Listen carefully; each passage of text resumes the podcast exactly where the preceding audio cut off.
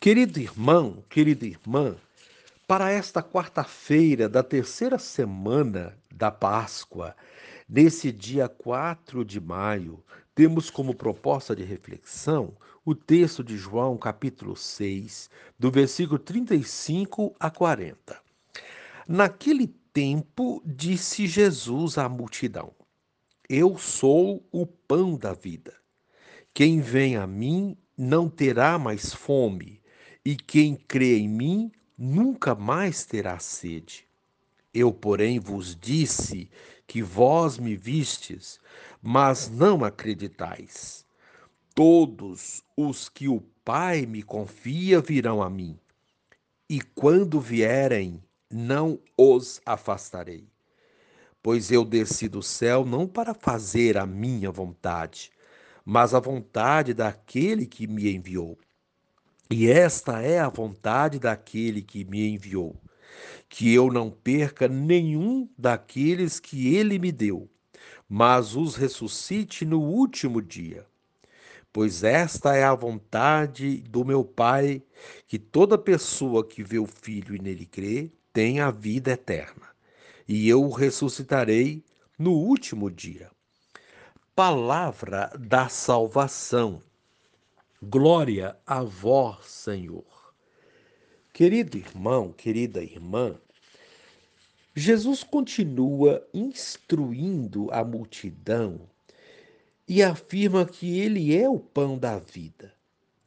Acreditar em Jesus é garantir a vida eterna e a certeza da ressurreição. Dito dessa forma, tudo parece muito fácil. Contudo, o caminho proposto por Jesus, como já mencionado anteriormente, exige de nós fé que amadurece à medida que caminhamos. Ao falar para a multidão sobre o pão, Jesus está falando sobre algo conhecido de todos, uma realidade básica e bastante compreensível. A partir daquilo que a multidão conhece, Jesus acrescenta novas camadas, pois ele mesmo se intitula o pão da vida. Jesus é, portanto, aquele que garante não somente os bens dessa existência, mas também da eternidade. Não se trata aqui de magia ou algo do gênero, mas de vida orientada segundo o projeto de Deus. Esse caminho proposto por Jesus será plenamente vivenciado por nós se for plenamente compreendido. Querido irmão, querida irmã, Jesus nos encontra como, como um povo sedento e faminto como o povo judeu quando peregrinava no deserto rumo à terra prometida. E não é qualquer água que mata a nossa sede, nem qualquer pão que nos sacia. No deserto, Deus providenciou água da rocha e o maná caído do céu. Naquele encontro com a samaritana, Jesus revelou que ele tem a água que precisamos.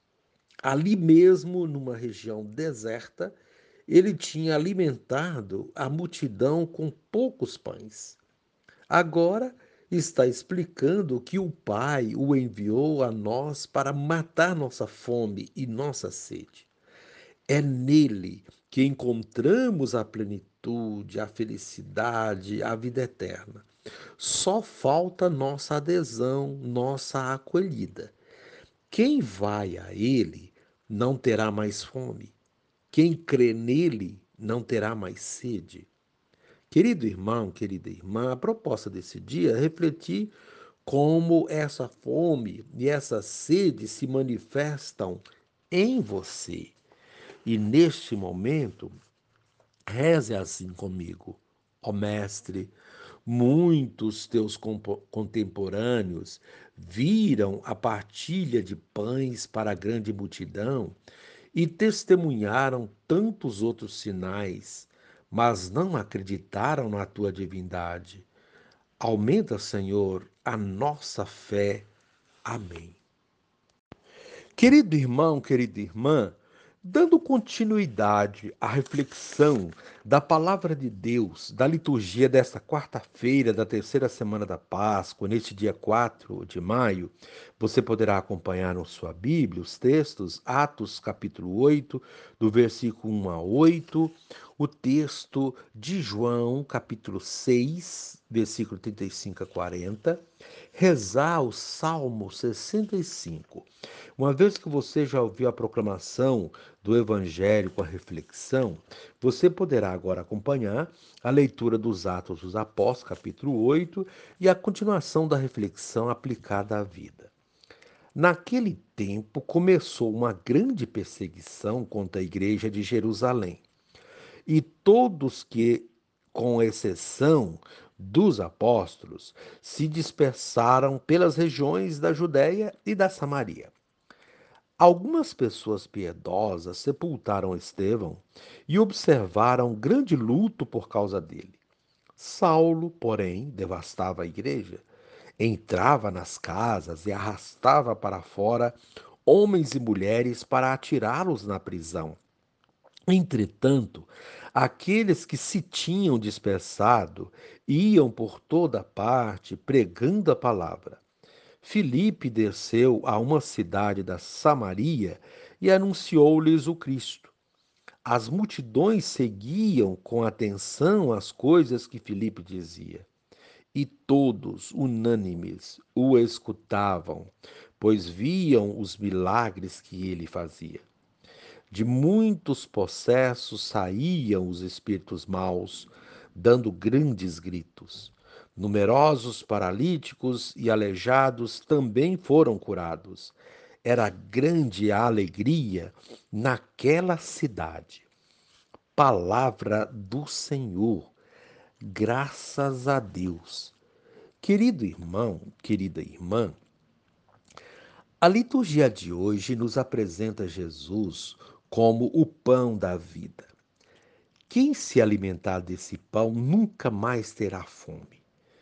O evangelista João não se refere apenas à fome literal de alimento, mas a todos os tipos de fome, inclusive o vazio que muitos sentem de Deus em sua vida, fome de justiça, a fome de compromisso, de solidariedade, de amor para com o próximo e tantas outras. É esse alimento que nos fortalece e nos encoraja para enfrentar as dificuldades da missão. É sobre isso que trata a primeira leitura de hoje. O texto é dos Atos dos Apóstolos. Continuação do texto que vimos ontem, quando Estevão foi torturado e morto por causa de sua fidelidade a Cristo. A morte de Estevão não foi motivo para os cristãos desanimarem ou se retraírem. Pelo contrário, o fato fez com que as pessoas tivessem mais força ainda para continuar a testemunhar com mais convicção. Devido ao ocorrido, houve dispersão dos cristãos e essa dispersão serviu para espalhar o cristianismo como se espalham as sementes de uma planta levadas pelo vento, pois por onde eles se espalharam, brotaram novos seguidores, novas comunidades cristãs, sinal de que os dispersos continuaram a testemunhar a ressurreição e a viver o que Estevão e os demais apóstolos ensinaram. Com isso, o texto nos ensina que até os acontecimentos desastrosos, os momentos de sofrimento e morte, têm sempre algo a nos ensinar. É Deus que continua a fazer brotar das situações de morte novas possibilidades de vida. Da dispersão surgiu a propagação do cristianismo. Isso se deu porque os dispersos haviam se alimentado do pão da vida e da palavra dados pelos apóstolos. Quem se alimenta desse pão tem a vida transformada e transforma tudo à sua volta, como diz Jesus no Evangelho de hoje. Jesus assume a condição divina com a expressão eu sou, similar à que aparece no livro do Êxodo, eu sou aquele que sou. Com a expressão eu sou o pão da vida, inicia-se uma série de manifestações desta natureza, como, por exemplo, eu sou a luz do mundo, eu sou a ressurreição e a vida, eu sou o caminho, a verdade e a vida, entre outras. Jesus é, portanto, o alimento que nos fortalece definitivamente, nos capacita para a missão, nos enche da sua presença e nos faz partícipes da sua vida. Cada vez que comungamos, Cristo entra em nossa vida e nos impulsiona para a missão. Quem comunga, mas não tem consciência dessa participação na vida de Cristo, não pode dizer que está comungando de fato, pois comunhão exige compromisso com Ele. Os apóstolos e os primeiros discípulos deram esse testemunho, como vimos na primeira leitura. Resta saber se nós, crentes, que Cristo ressuscitou, é como e comungando do seu corpo e sangue, fazemos o mesmo que fizeram os primeiros discípulos e missionários. O tempo pascal, pascal nos impulsiona para esse compromisso. Perceber e crer na ressurreição e testemunhá-la com palavras e ações é a proposta da liturgia de hoje. Querido irmão, querida irmã, reze assim comigo. Divino Espírito, reforça-me a fé que me abre para o amor e a misericórdia e me coloca a caminho da comunhão definitiva com o Pai, a ressurreição. Amém.